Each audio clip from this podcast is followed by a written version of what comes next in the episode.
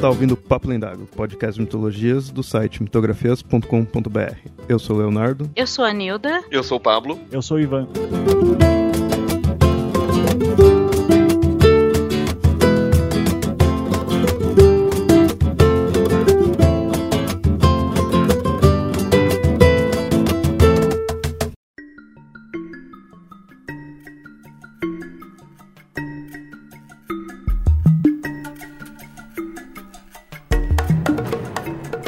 Arquétipos e inconsciente coletivo. Muito comum quando se debate sobre mitos, sociedade e até mesmo roteiros de filmes. Mas será que quem os cita sabe mesmo do que está falando? Nesse episódio do Papo Lendário, vamos de fato destrinchar tais conceitos que já citamos em diversos episódios.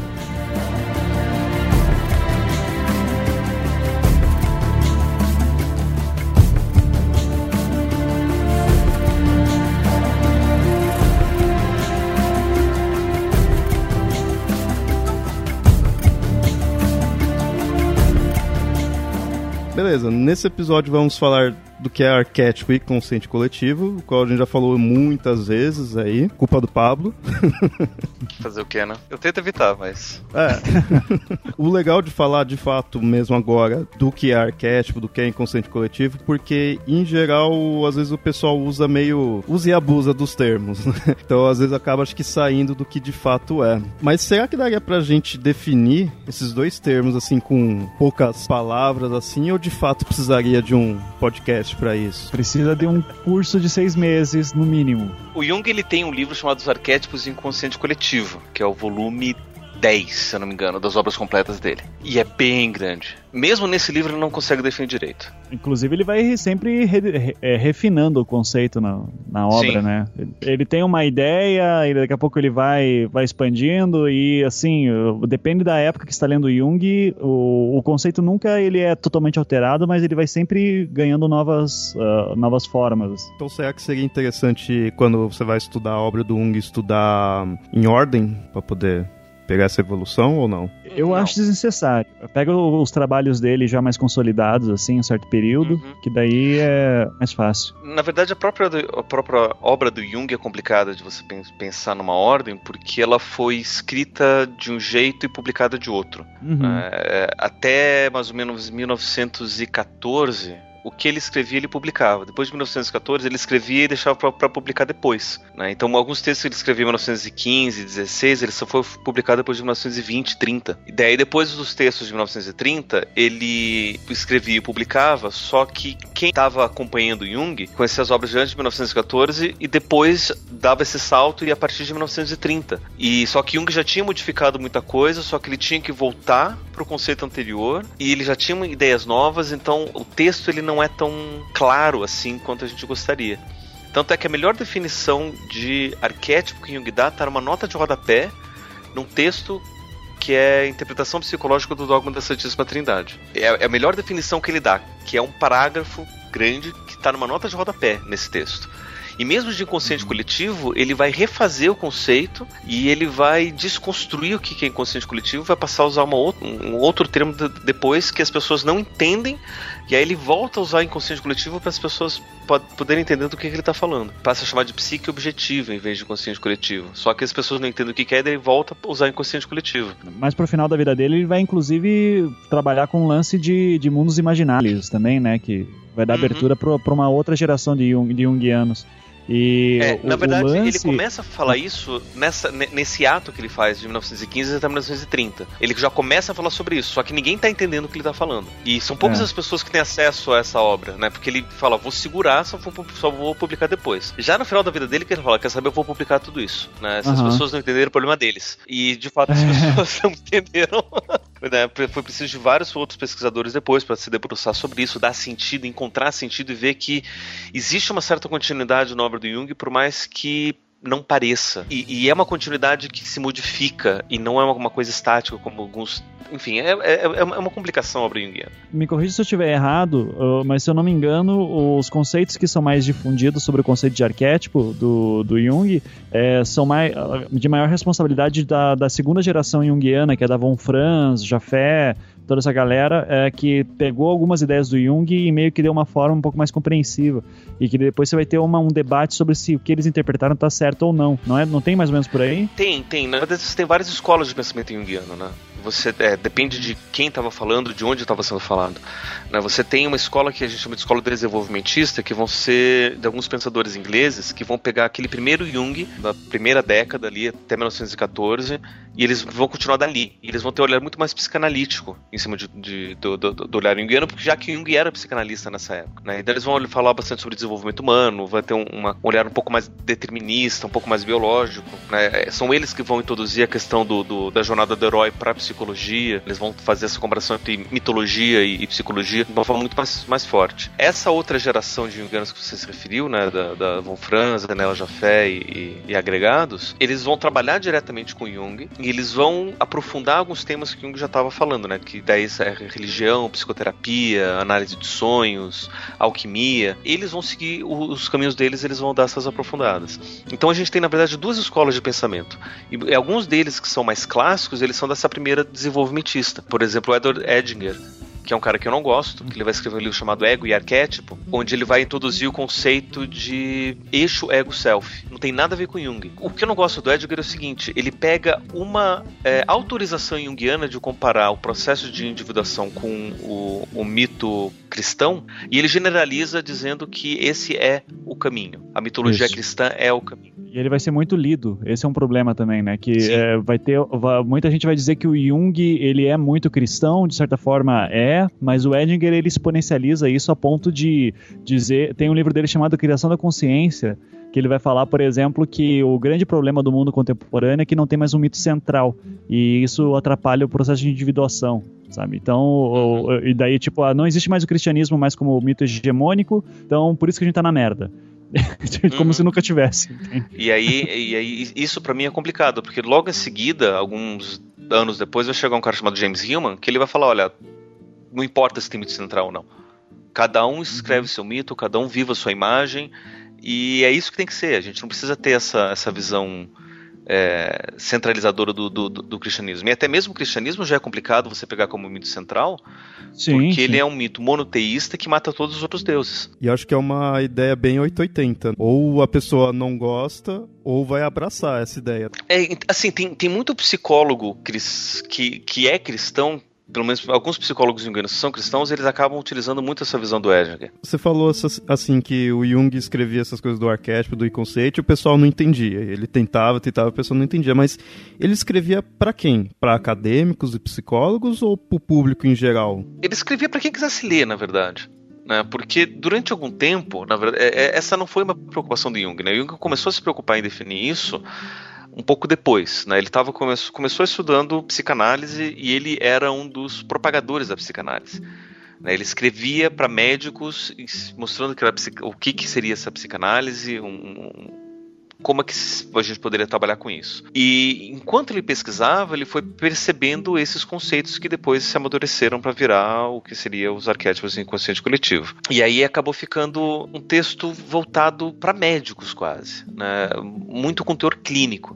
Tanto é que hoje muita gente que lê Jung só pensa em Jung enquanto um psicólogo clínico, porque ele, o público principal dele eram médicos. Quando a gente tenta trazer um olhar mais cultural do Jung, um olhar mais social ou educacional, qualquer outra coisa assim, as pessoas ficam meio com com o pé atrás, até mesmo tentando mostrar como é que a gente consegue pegar esses conceitos, né, pensar arquétipo inconsciente coletivo de uma forma não clínica, não patológica, as pessoas não entendem uh, como, como, como que é possível pensar isso. Tanto é que tem um texto básico do Jung que é, foi publicado já no, no, no final da, da, da, obra dele, se não me engano, no volume 18, que é conhecido como as, as conferências de Tavistock, que está no volume de brochura, quem quiser procurar, que é Fundamentos de Psicologia Analítica, que eu não acho acho tão fundamental assim, mas é um, uma palestra que ele estava dando para médicos e ali onde ele estava explicando os conceitos básicos da teoria dele para médicos.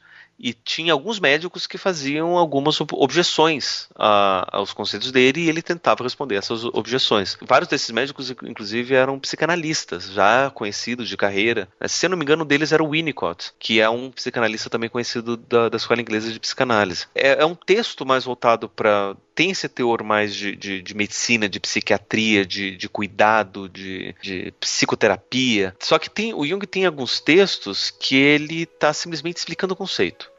Tipo, eu preciso me esclarecer para que as pessoas possam entender para que esse meu público possa entender do que eu estou falando. Né? E muitos desses textos acabam entrando no volume 9, que é a natureza da psique, onde ele está falando de uma forma bem geral. E claro que ele está usando a, base empírica dele, né, que ele é médico, psiquiatra, então ele dá vários exemplos da, do cotidiano dele, de, de casos clínicos e de, de, alguns exemplos. Mas nesse volume ele acaba explicando muito da sua visão sobre o que, que seria então os arquétipos, o que, que seria então o inconsciente coletivo, principalmente como que ele pensa para daí a gente olhar para os arquétipos e para o inconsciente coletivo poder entender do que, que ele está falando. Né? Porque eu acho que a grande dificuldade de se entender Jung é isso. Porque se você pega o texto do Jung, você pega o conceito direto, é um conceito é, explicado de uma forma muito romântica. E quem não conhece o romantismo não se dá bem com, com a forma como ele fala. Ele fala muito por metáforas e por comparações, e é uma forma muito espiral de falar, né? Ele começa a falar de uma coisa, e daí ele volta, e dá, dá aquela volta, e, e, você acha que não está indo para lugar nenhum, só que se você começa a perceber,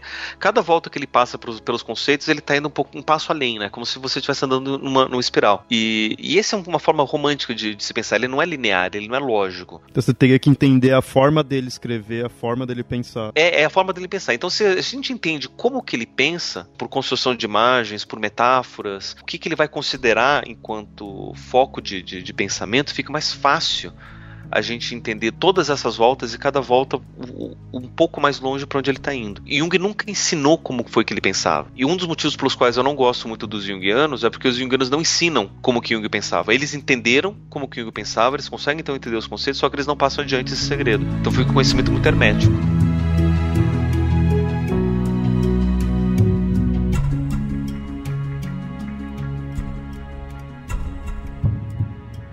O Jung ele nunca se preocupou em manter um corpo coeso na sua obra. E aí tem muito a ver com, até mesmo com, com o pensamento científico. A ciência no século XIX ela estava muito preocupada em descobrir uma verdade e apresentar as verdades. Boa parte da filosofia do século XIX, ela estava muito preocupada em explicar o mundo. É o mundo é explicado dessa forma e essa é a chave de compreensão do mundo. E o Jung era um cara que sempre estava curioso, ele leu todas essas explicações e todas essas chaves e ele entendia que tinha várias visões possíveis. E ele nunca foi um cara de dar certeza para nada. Tanto é que os arquétipos e o inconsciente coletivo sempre foram tratados por Jung como hipóteses, não como, nem como teorias, são, são hipóteses.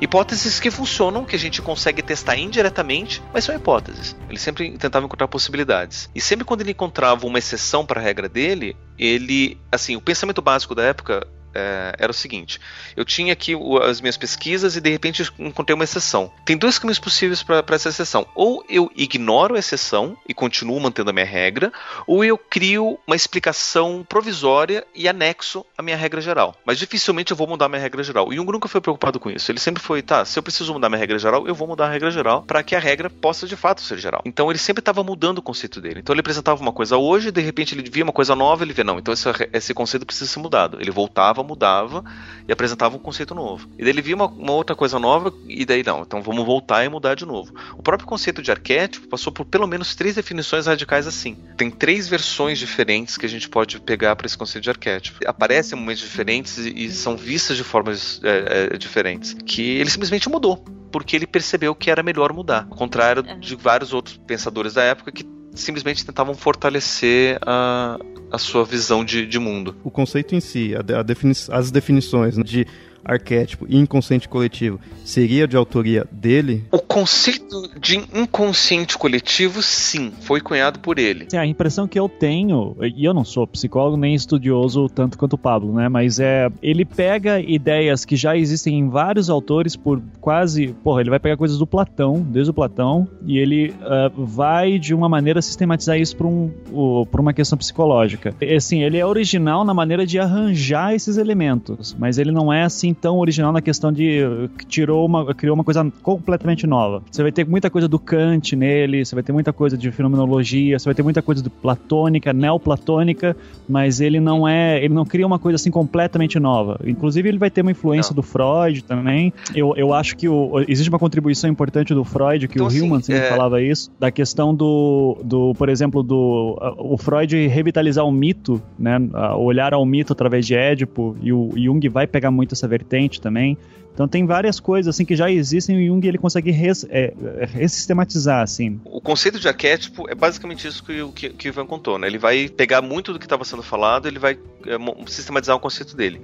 O conceito de inconsciente coletivo ele vai se inspirar na visão freudiana de inconsciente mesmo, porque o Freud ele vai apresentar um inconsciente quase que por camadas, né? A gente tem uma camada consciente, uma camada pré-consciente, uma camada inconsciente. Só que essa não é só, não é a única é, é, base que ele pega. Ele tem outro cara na época que se chama, acho que é o Theodore Fournoy, que ele vai cunhar o conceito de subconsciente, que é um pouco diferente do inconsciente freudiano, que também é essa camada topológica, de quase de, de estratos geológicos mesmo. Que, e aí ele vai propor que o inconsciente coletivo estaria abaixo de tudo isso, né? Ou seja, se em cima tá, tá, tá o consciente, a gente vai aprofundando, a gente vai é, despessoalizando o inconsciente, ou seja, ele deixa de ficar pessoal e passa a ficar cada vez mais coletivo. E aí é inspirado nessas propostas da época dele, mas muito inspirado também nessas visões de arquétipo que são bem mais antigas. O que, que seria inconsciente coletivo, né? Conteúdo universal, impessoal, que todo mundo tem acesso, né? E aí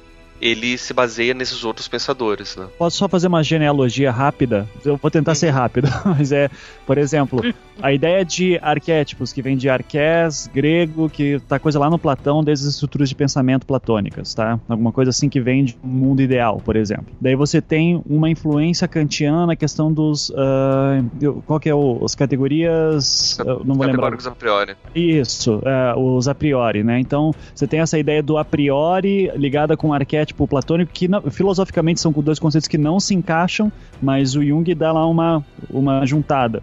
Daí você tem ainda uma influência do Freud na questão do, ok, existe um complexo de Édipo, que é uma estrutura de base mitológica, é, que todo mundo divide, então é uma herança que não é genética, é meio que determinante da cultura. Então você tem, que daí lembra um pouco dos a priori, daí lembra o arquétipo e, e grego e aí vai.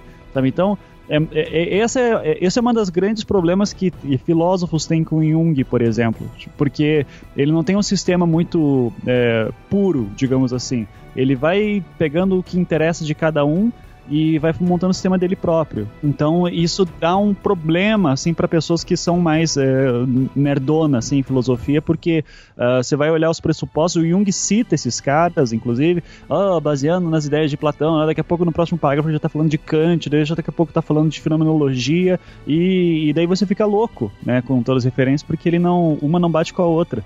Então, é, uhum. filósofo tem um pouco de resistência com Jung por causa disso, porque teoricamente não é, tão, não é tão forte. O Freud também tem esse problema, só que o Freud tem uma vantagem. O Freud não escreve de maneira tão acadêmica que nem o Jung tenta escrever. O Freud escreve muito em forma de ensaio, quase, botando as opiniões dele, não bota fonte, pega as ideias de um cara e não diz que é dele. Então, é, uhum. o Freud acabou ganhando um pouco mais estatuto de ser mais lido por por exemplo, hoje mesmo Freud ele é mais lido em academias de filosofia do que necessariamente por, em academias de psicologia. Muito porque ele conseguiu montar um sistema escondendo um pouco de onde vêm as fontes e criando umas ideias interessantes assim na, o, o, discurso dele. E Jung já sofre desse problema que ao tentar mostrar as fontes dele, então, da onde estão vindo as ideias dele, ele cria um sistema meio Frankenstein, assim, sabe? O pessoal não consegue uhum. colocar direito. Uh, e isso vai ser um problema daí para ele ser reconhecido na própria academia até hoje, né? Se já, já existe resistência ao Freud, ao Jung Jung ela é muito maior, assim, por causa disso. Toda essa descrição do pensamento do Jung poderia significar que ele expressa esses, as ideias dele de forma não linear, como era apresentado pela maioria dos pensadores e cientistas da época? A preocupação dele não era ser é, acadêmico, a preocupação dele era se fazer entender.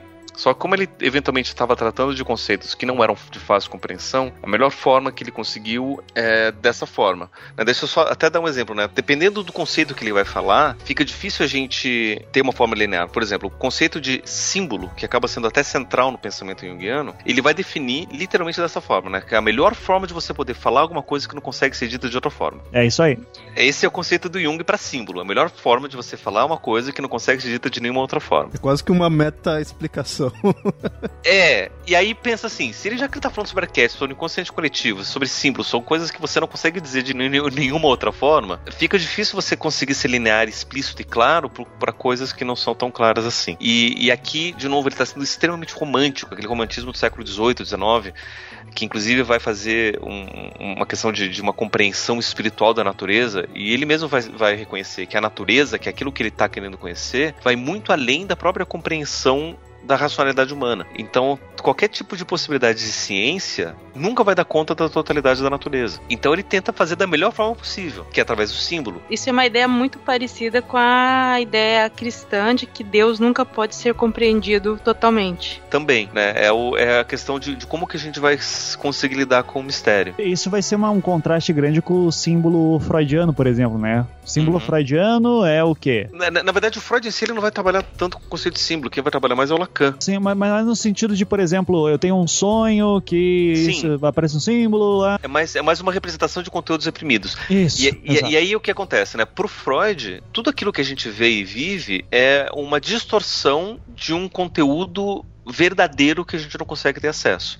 E esse conteúdo verdadeiro é um conteúdo de base sexual, né? Essa é a visão freudiana. Só que assim, é, é a, grande questão da, da, da, metáfora. Então assim, quando o Freud vê um sonho, ele fala, essa imagem que você está vendo aqui no sonho, na verdade quer dizer outra coisa, e a chave de interpretação é essa que eu estou te apresentando com a psicanálise. Ela é um diagnóstico, né? Você vai tentar buscar daí o que, que aquele, aquela imagem está querendo dizer. Ela é. é. ela é a representação de uma doença, quase assim, né? Então... Também, também. Né? Ela é, vai representar alguma outra coisa, um desejo reprimido, um, um, conflito, um trauma, uma patologia, alguma coisa. Mas aquilo que você está vendo nunca é aquilo que é, sempre é alguma outra coisa. Então tem uma interpretação que você tem que dar.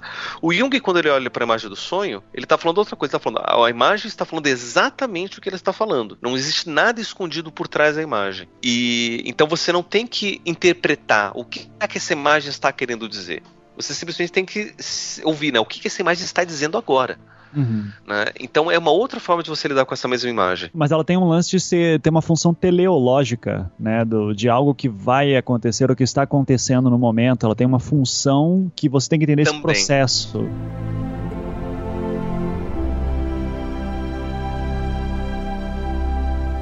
E aí é uma outra questão do, do, de compreensão junguiana, que é o seguinte: o pensamento europeu básico da época, final do século XIX, começo do século XX, era um pensamento muito causal, explicativo.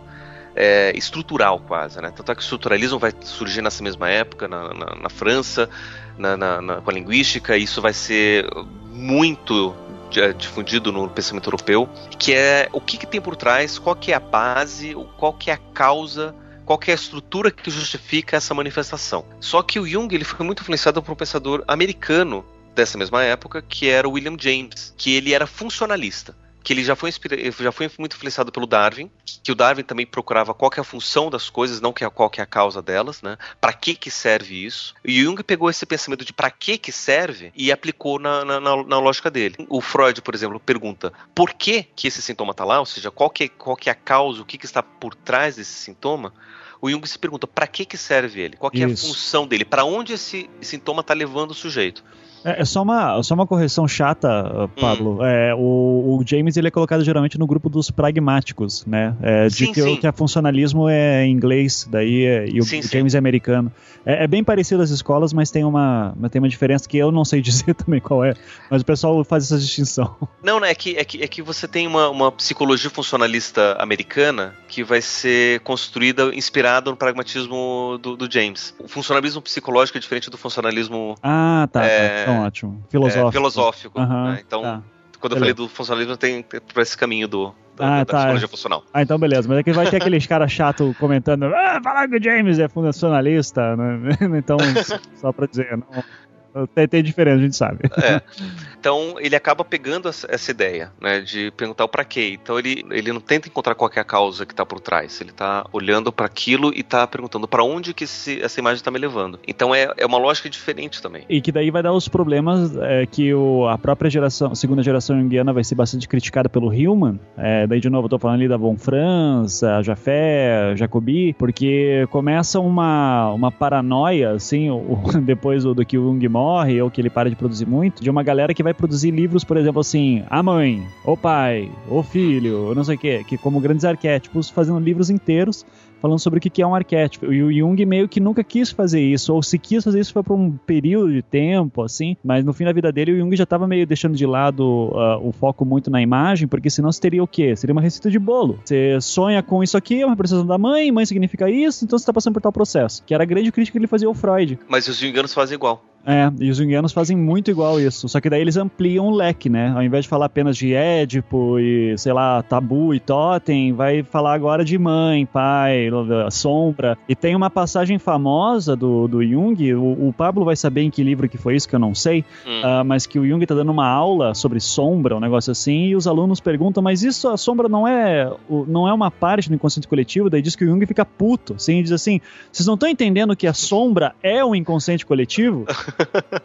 E daí todo mundo fica, mas não tô entendendo mais nada.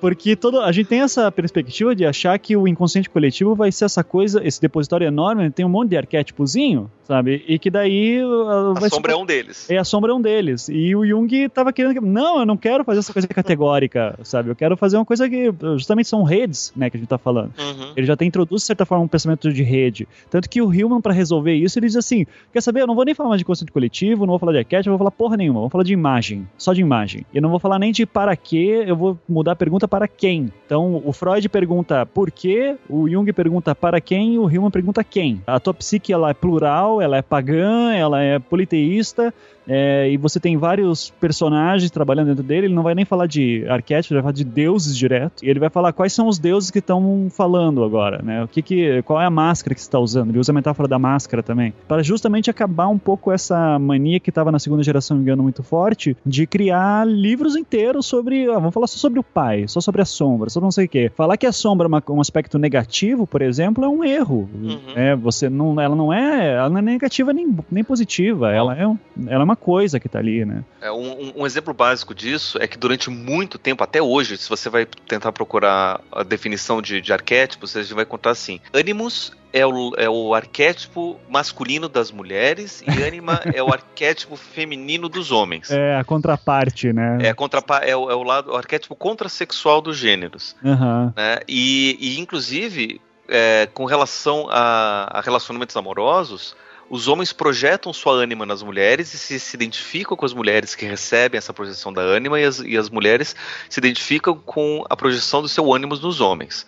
Essa é a definição que você acha em vários livros. Uhum. E aí você para pra pensar uma coisa básica. Homossexuais, como é que fica nisso? Exato. Transsexuais, como é que ficam nisso? Identificação de gênero, como é que fica nisso? Uhum. Né? Hoje, hoje, em dia que a gente tem uma. A gente tem a consciência da multiplicidade de gênero, como é que fica nisso? E aí os junguianos ou eles ignoram esses fenômenos atuais, que é o que mais acontece, ou eles desistem de Jung e vão para Skinner, que é mais fácil. Né? Ou pior, né, Pablo? Começam hum. a falar coisas do tipo, não, é, é, apesar de eles não falarem assim, mas é, começam, às vezes, muitas vezes, tra a tratar um, é, uma sexualidade, por exemplo, como uma doença, né? Sim. O, o é. Jung mesmo, na época dele, tentava dar conta da homossexualidade e ele dizia que a homossexualidade era uma heterossexualidade não desenvolvida. Que não era um problema muito debatido na época dele também, né? uhum. né? Não dá pra culpar ele por, por não ter resolvido isso, assim, porque não era uma coisa que que estava na pauta. Uhum. É, era um momento. Vamos esquecer. Acabou de sair o filme lá do, do Turing. Esqueci o Jogo nome. de imitação. Jogo de imitação. Não vamos esquecer que até fala o filme, né? Da, até década de 60 e 70, homosse ser homossexual na Inglaterra era crime, né? Era, não era nem doença, era, era crime. Era crime, era, era doença crime, com crime. Né? então era um uhum. absurdo. Então ele tinha. É, ou, ou, seja, se o Jung viveu essa época, imagine, é, ele não ia conseguir lidar com isso muito bem. Uhum. Agora, é, então existe sim esse problema problema eh, conceitual, mas que eh, você vai ver que na base do, do pensamento junguiano já meio que existe ali os, os momentos assim, tipo, você não pode reduzir a ânima só a isso, o ânimo só a isso.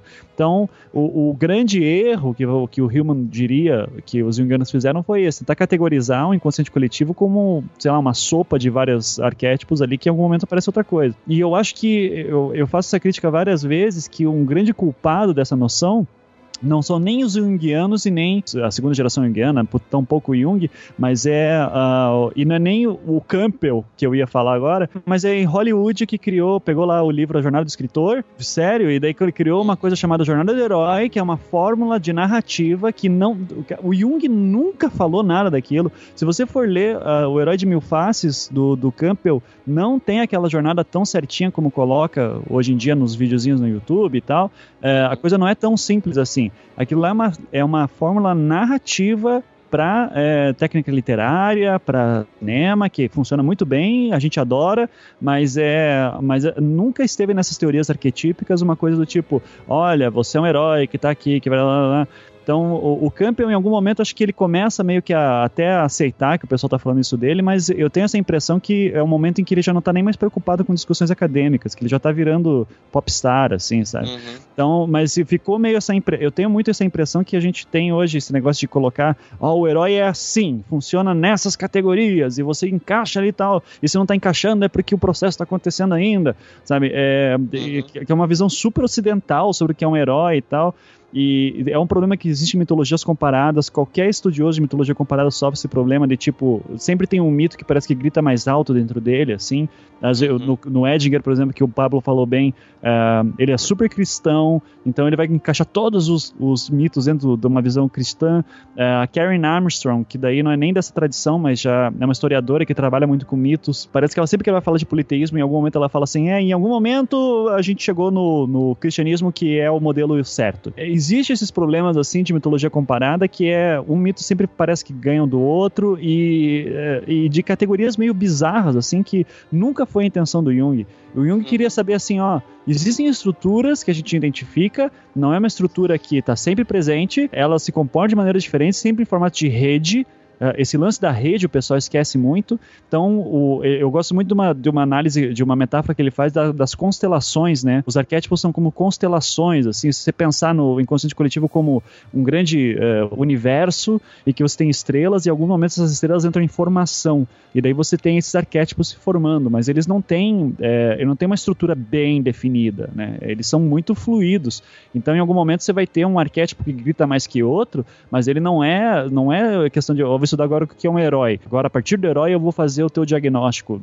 Nunca foi essa a intenção. Uhum. É um problema que eu vejo que a ciência tenta enfrentar atualmente, muitas áreas já conseguiram fazer, que nesse caso seria você tenta encaixar o mito no modelo. Uhum. Isso. Né? Você já tem o um modelo antes, você pega o modelo e joga no que existe, só que o que existe não bate com o modelo. Isso. Porque sempre tem uma borda sobrando para um lado, tem alguma coisa que não encaixa, e o positivismo acho que fez muito mal um pouco a ciência nisso, de pegar tem os modelos, você tenta aplicar. Aí você chega num lugar diferente que não é a Europa e não bate. Só que daí a ciência, claro que mudou desse, dessa visão. Hoje tá bem diferente, né? Só que Jung, ele sofreu com esse com essa forma de, diferente de se pensar a ciência. Né? A forma como Jung pensava a ciência na época dele está muito mais a ver com a forma como hoje se pensa a ciência do que como de fato se pensava na época. Essa maneira de pensar ciência é a maneira que ainda está difundida não entre os cientistas, Sim. mas entre a população em geral, em Hollywood, uhum. sabe? Então as pessoas ainda estão pensando ciência desse modelo, mas a ciência não é mais assim. A gente sempre fala do, no anticast lá da questão do, de, do, do perigo de transformar a ciência num novo Deus, né? Do tipo, você tem, uh, sei lá, é uma nova religião em que todo mundo, tipo, um cara de jaleco falou qualquer coisa você acredita, e os próprios cientistas estão sempre trabalhando com essa noção de que não existem mais respostas certas, a gente está sempre trabalhando com alguma coisa, existem interesses econômicos, políticos no desenvolvimento científico e tal, uh, não existe aquela ciência isenta de, de, de intenções eh, sociais, digamos assim, e isso é bem claro hoje em dia para qualquer pessoa que já viveu no laboratório, sabe, que, sei lá, vai pegar uma bolsa de mestrado, assim, já passou por isso A gente está sempre guiado por interesses dentro de um ambiente científico. O que o Jung está fazendo na sua época, que é um outro ambiente, é um outro cenário, eu acho que é interessante, é uma questão de uma exploração de é, é a parte que eu mais gosto de Jung, de é, trabalhar a, a, sei lá, as manifestações psicológicas de maneira criativa. Sabe, ele está buscando ali princípios criativos, quase norteadores, que são daí os arquétipos. Ele bate daí nesse problema de modelo científico que é, é eu preciso de, de nortes, né? Eu preciso dizer isso aqui é tal coisa, eu preciso de um diagnóstico bem definido. E o Jung não, não dá isso. Quando ele não dá isso, você tem um monte de gente que tá, vai tentar fazer o meio termo. Sabe? Então, ó, eu vou pegar essa coisa aqui que não tem muita definição e eu vou tentar definir ela melhor para fazer uma pesquisa científica. E daí o, o, Jung sofreu muito com isso. Tem um, um, livro do Hillman muito bonito que é o Ficções que Curam, uhum. Healing Fiction, que ele começa o livro com uma declaração do Freud dizendo que o Freud ele era cientista por, por formação, mas ele tinha alma de, de artista. É uma declaração muito bonita porque é, mostra mais ou menos o espírito daquela época época que o pessoal estava criando obras de arte, assim, nas suas psicologias. Ela tinha um ambiente científico, sem dúvida, mas existia muito mais um exercício de imaginação desses psicólogos para tentar formar novas maneiras de lidar com problemas que estavam uh, ali dentro, né? Então, o Freud com a sua discussão da sexualidade, o Jung tentando fazer uma revitalização da mitologia com o diálogo da ciência, e dentro de um ambiente mais duro como o científico, ele não, não encontra muita repercussão. Não à toa, o Freud nunca deu aula numa universidade. O Jung dava aula na universidade porque ele era psiquiatra e ele dava já algumas aulas e, a teoria dele conseguiu entrar um pouco nisso por causa do estatuto que ele tinha antes de ser de desenvolver suas próprias teorias.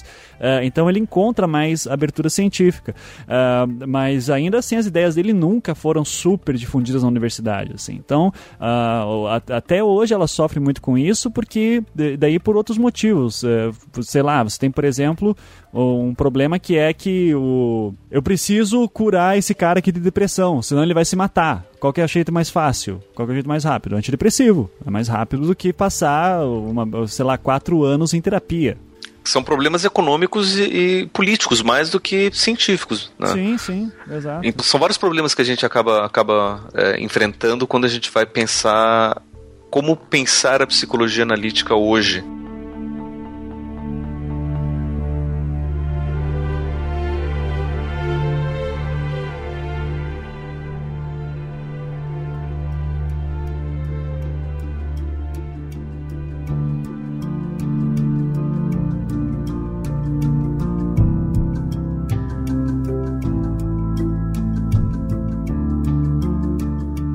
Uma coisa que eu queria ver é que, assim, vocês falaram essa ideia que o pessoal lida como se fossem umas receitas, né? Os arquétipos, e não é o que o Jung pensava mesmo. E eu acho que isso daí é uma coisa que acaba barrando as ideias do Jung, meu ver, porque assim, eu já fui uma pessoa que pensei, que pensou assim, de achar que ah, o arquétipo é as formulinhas, é só você então coloca o que você está criando, né, ou qualquer história, qualquer mito nessa fórmula, pum, pronto tá explicado. Porque aí a gente tá toda hora aqui falando, ah, o arquétipo e consciente é uma coisa complexa de se dizer o que de fato é, como Jung definiu e tudo. Mas aí se você for pegar por essa outra parte, parece simples. O arquétipo é uma receita de algo que você iria ver em todas as sociedades, né? Todas as sociedades se encontrariam um padrão ali, então teria a receita e o inconsciente coletivo é onde está armazenado tudo isso. Né? Você acaba muitas vezes vendo o pessoal descrevendo simplesmente assim, né? É o primeiro passo sempre, cara. A gente, pelo menos eu tive contato com o Jung a primeira vez com, com essa mentalidade também. Só depois de estudar muito tempo, assim, e todo e desde o primeiro encontro as, as psicólogas que eu fazia em grupo de, de estudo sempre falavam, não é assim, não é assim. E leva um tempo para você pegar a, pegar a lógica, assim. E é uhum. difícil, é difícil. Os junguianos, eles mostram que não é assim, porque as que a, a pessoa que está de fora, porque eu uso isso eu como exemplo, se você não for pesquisar, você vai passar o resto da vida pensando que é assim. Porque você pega a jornada do herói, você pega todas essas coisas né, de Hollywood, que nem a gente falou, né? E vai estar tá mostrando que é assim. Se eu não for pesquisar, para mim é. Aí eu fico pensando se os Jungianos eles tendem a querer. Não, vamos de fato mostrar o que, que é que Jung pensava mesmo ou não. Aí tem dois tipos de Jungianos. Tem aqueles que de fato conhecem e tentam mostrar como é, e não conseguem, porque de fato as pessoas acham difícil, e, e é difícil. E tem aqueles que não conhecem, acham que sabem ficam propagando essa, essa visão de receita de bolo. O que acontece muito, assim, se você é um junguiano, por exemplo, vou dar um exemplo de um TCC uma vez que eu vi de um junguiano, que ele tentava estudar o lance dos, uh, dos tipos psicológicos na, no Senhor dos Anéis. Tá? Daí ele identificava cada personagem lá como um tipo psicológico, tá, tá, tá. ele tentava fazer uma análise junguiana da, da narrativa Senhor dos Anéis como geral e achava os tipos psicológicos lá. É, quando ele está fazendo um trabalho para junguiano, Uh, ele já meio que sabe que essas definições não são bem, não são preto no branco. Então ele, ele já vai trabalhando mais dessa forma meio uh, poética, vamos dizer assim, do Jung, que hora é assim, hora é assado, e não são muito bem definidos, mas existem algumas direções que você pode seguir. Então ele não fica se preocupando muito em justificar isso, sabe? Então, porque ele já sabe que é dessa maneira. É, então ele vai fazer lá ó, a representação da grande mãe na, no cinema contemporâneo, por exemplo, tá? Ele vai apresentar vários tipos de mãe, porque tem a mãe que é opressora, tem a mãe que não sei o que, nunca é só a mãe acolhedora. Então o arquétipo da mãe tem várias questões sendo colocadas e às vezes ele se confunde com outros arquétipos também. Então, os junguianos trabalham mais ou menos com essa noção de um arquétipo mais aberto, eles já, é, eles já colocam isso no próprio trabalho. O que para uma pessoa que é leiga e não tem noção disso, fica meio confuso, porque você, diz, você começa a ter momentos assim, tipo, peraí, está se contradizendo aqui. Antes ele dizia que a mãe era dessa forma, agora está dizendo dessa maneira. E, e, isso vai contra o que ele estabeleceu lá no início. Então, é, para quem não, não toma cuidado com isso, é meio complicado mesmo. Só para pegar o gancho do, do Ivan, que ele falou do, da mãe, pra, pra gente começar a ver como é complicado a visão junguiana do, do arquétipo, Jung ele sempre vai partir do pressuposto que todo arquétipo ele é bipolar, né? Ele tem dois polos diferentes e contraditórios, né? Só que são complementares. A questão da mãe, por exemplo, vai comparar muito com o instinto de nutrição. Então você tem esse, esse, esse polo nutridor da, da visão da mãe, onde as mães, em qualquer tipo de narrativa, mítica ou ou psicológica vão aparecer como aquela que nutre, que dá sustento, que dá o carinho e tudo aquilo que está relacionado a isso. Só que tem o oposto da mãe, que de, desse lado nutridor, que é em vez da mãe dar a nutrição, é aquela que se nutre do filho. E aí a gente tem o que a gente chama da grande mãe devoradora. Medeia, né, no caso. Não só Medeia, mas todo dragão que aparece em qualquer história pode ser visto como arquétipo da mãe. Isso, boa. E aí a gente fica pensando, mas como assim a mãe é o dragão? Sendo. Uhum. Porque está lá representando um, um lado, um polo, um aspecto desse arquétipo. Mas a mãe pode ser então a rainha e o dragão, mesmo sendo personagens diferentes, com propósitos diferentes, com objetivos diferentes, com compases de tudo diferente? Pode. É o mesmo arquétipo? Sim. E daí a galera da receita de bolo fica maluca, porque, não, pera aí, dragão não é, não é a sombra? Eu vi né? aqui, não sei o quê. Aí diz assim, não, pode ser também, pode ser. E pode ser o pai, pode ser o herói, pode ser várias coisas misturadas, né? O pode símbolo... o que você quiser. É, o símbolo pode ter um milhão de arquétipos ali dentro, assim. Não, ele, não, ele não tá restrito a uma coisa só. É. E aí é que vem a grande diferenciação que Jung faz. E daí eu acho que tá, é, vale a pena mostrar um pouco do, desse caminho que o Jung descreve, que a, a melhor descrição desse caminho está escrito num livro de um amigo meu, que é o César Xavier, o um livro chamado A Permuta dos Sábios que é um estudo da, das correspondências que o Jung fez com o físico, que é o Wolfgang Pauli. E os dois trocaram cartas durante muito tempo. E esse livro é uma análise, é um estudo dessas cartas. E ali ele descreve como é que foi essa. como que Jung transforma o conceito de arquétipo. Até chegar nesse, nesse arquétipo confuso, que é o seguinte: Primeiro, Jung vai definir o arquétipo como imagens primordiais, que é a visão platônica do, do, dos arquétipos. Né? Platão vai definir o arquétipo dessa forma, né? como imagens primordiais que se a gente pegar lá aquela visão do, do Platão de, do mundo das ideias e que do, tudo no mundo sensível são sombras do, do, do, mundo das ideias, os arquétipos seriam essas imagens do mundo das ideias e tudo que a gente vive aqui seriam sombras ou reflexos dessas imagens. E Jung usa durante muito tempo um conceito parecido com esse. Só que ele está muito interessado também em biologia, em medicina, em ciência, e ele começa a entrar em contato com os estudos de genética que começam a mostrar como é que funciona a hereditariedade. Porque se a gente está falando de imagens primordiais hereditárias, ou seja, que, faz, que fazem e fizeram parte da história da humanidade desde sempre até hoje, isso quer dizer que ela é passada de geração em geração. A pergunta é como que isso é passado. E aí o Jung reconhece que a imagem não tem como ser passada geneticamente. O que você consegue herdar é a capacidade de gerar a imagem. Então o Jung ele já tem aí um segundo conceito. Que é hereditário não é o arquétipo. O arquétipo ele deixa de ser hereditário. E o que passa a ser hereditário é a capacidade de se gerar as imagens que eles já chamam de imagem arquetípica. Seria a imagem que representaria o arquétipo? Ou não? Vamos aceitar que sim, mas é outra coisa. Tá, mas vamos aceitar que, que é isso. Né? Que a gente tem, então, teria o arquétipo em si, e a imagem arquetípica que faria relação ao arquétipo. Que seria herdado, então, é a capacidade de gerar a, a, essa imagem, que seria um, um, Depois Jung vai trabalhar com, com instintos, ele vai falar que faz parte do instinto da, de, de, criatividade. E aí depois ele vai trabalhar num terceiro conceito de, de arquétipo, onde ele vai organizar, de fato, todos esses acontecimentos. E aí a gente está trabalhando, na verdade, com três conceitos diferentes, mas que são relacionados. Um deles é o arquétipo em si, Outro deles é da imagem arquetípica e outro deles é do instinto, que a gente nem falou, mas que tem tudo a ver com, com isso. Que quando Jung estava. Um dos primeiros conceitos de inconsciente coletivo do, do Jung tem a ver com instinto, porque o instinto é um padrão psicológico inconsciente. A gente não sabe de onde, o que, que é, o que está acontecendo quando a gente sente o instinto, ou vive o instinto, está acontecendo e a gente não. É, é inconsciente.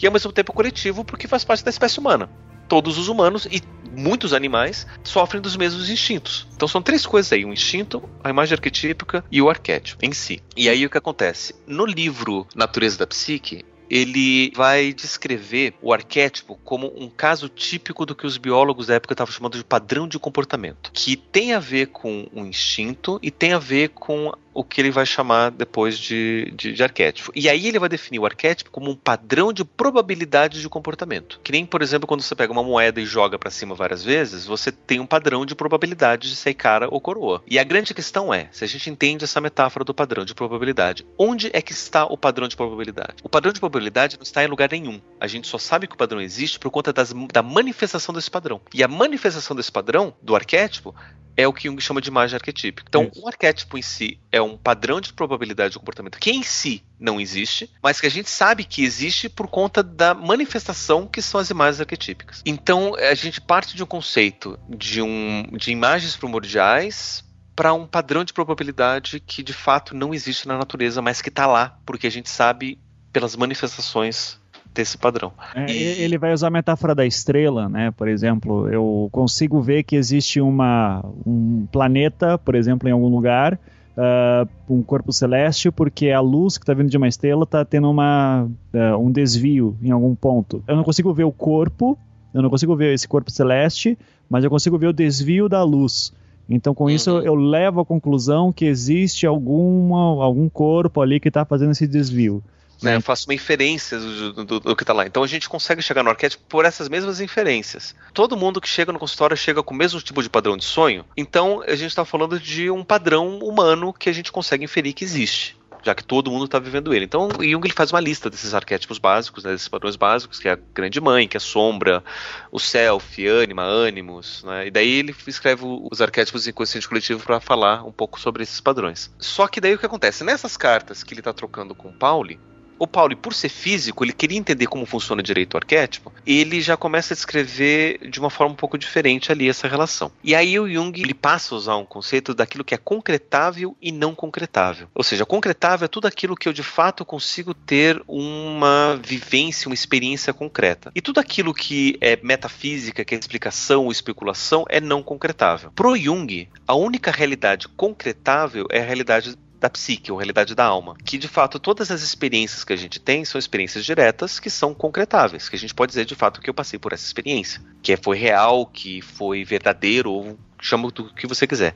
Qualquer outra coisa, desde um lado, que é o lado espiritual, do arquétipo em si, da, da, do, do, padrão de probabilidade mais geral espiritual, até o outro lado, que é a matéria em si, é o, o padrão da biologia, o gene, que são do, dois extremos opostos, esses são lados não concretáveis, tanto da ciência pura quanto da espiritualidade pura. De certa forma, psicologicamente, a gente só pode falar do que é imagem e, no caso, seria imagem arquetípica, que vai fazer referência tanto ao instinto, que é biológico, que é genético, quanto ao padrão espiritual é, metafísico do arquétipo em si. Só que esses, a gente pode falar o que a gente quiser. E aí ele vai tomar uma posição bem kantiana que da coisa em si eu não vou poder falar, saber nada, eu só vou poder falar sobre aquilo que eu tenho experiência. E isso que eu vivi é, é a imagem arquetípica. Então, nesse, é, é, pegando esse gancho que Jung dá, que o Hillman ele fala: então vamos esquecer o arquétipo, uhum. já que o arquétipo não é concretável, vamos esquecer isso e vamos falar só da imagem arquetípica. Que de fato, tudo que a gente fala é de imagem e não de arquétipo.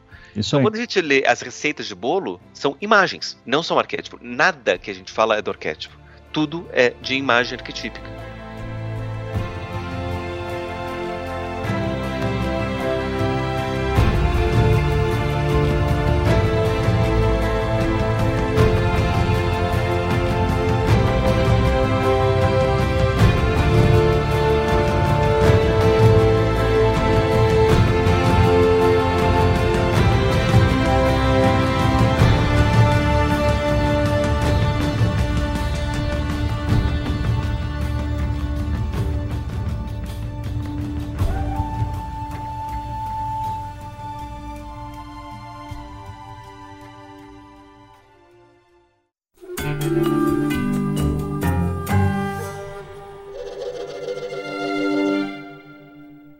Muito bem, ouvintes, esse foi o Papo Lendário do qual falamos sobre os arquétipos, mostrando que é mais complexo do que parece. Com isso, nós contamos aí com a ajuda do Ivan, lá do Anticast. Vai estar tá aí o link no, no post. Mas esse é um tema extenso, então no próximo episódio falaremos mais sobre Jung e suas análises sobre o assunto, mostrando até relações que ele teve com alquimia e astrologia. Espero que tenham gostado e já podem comentar aí sobre o episódio.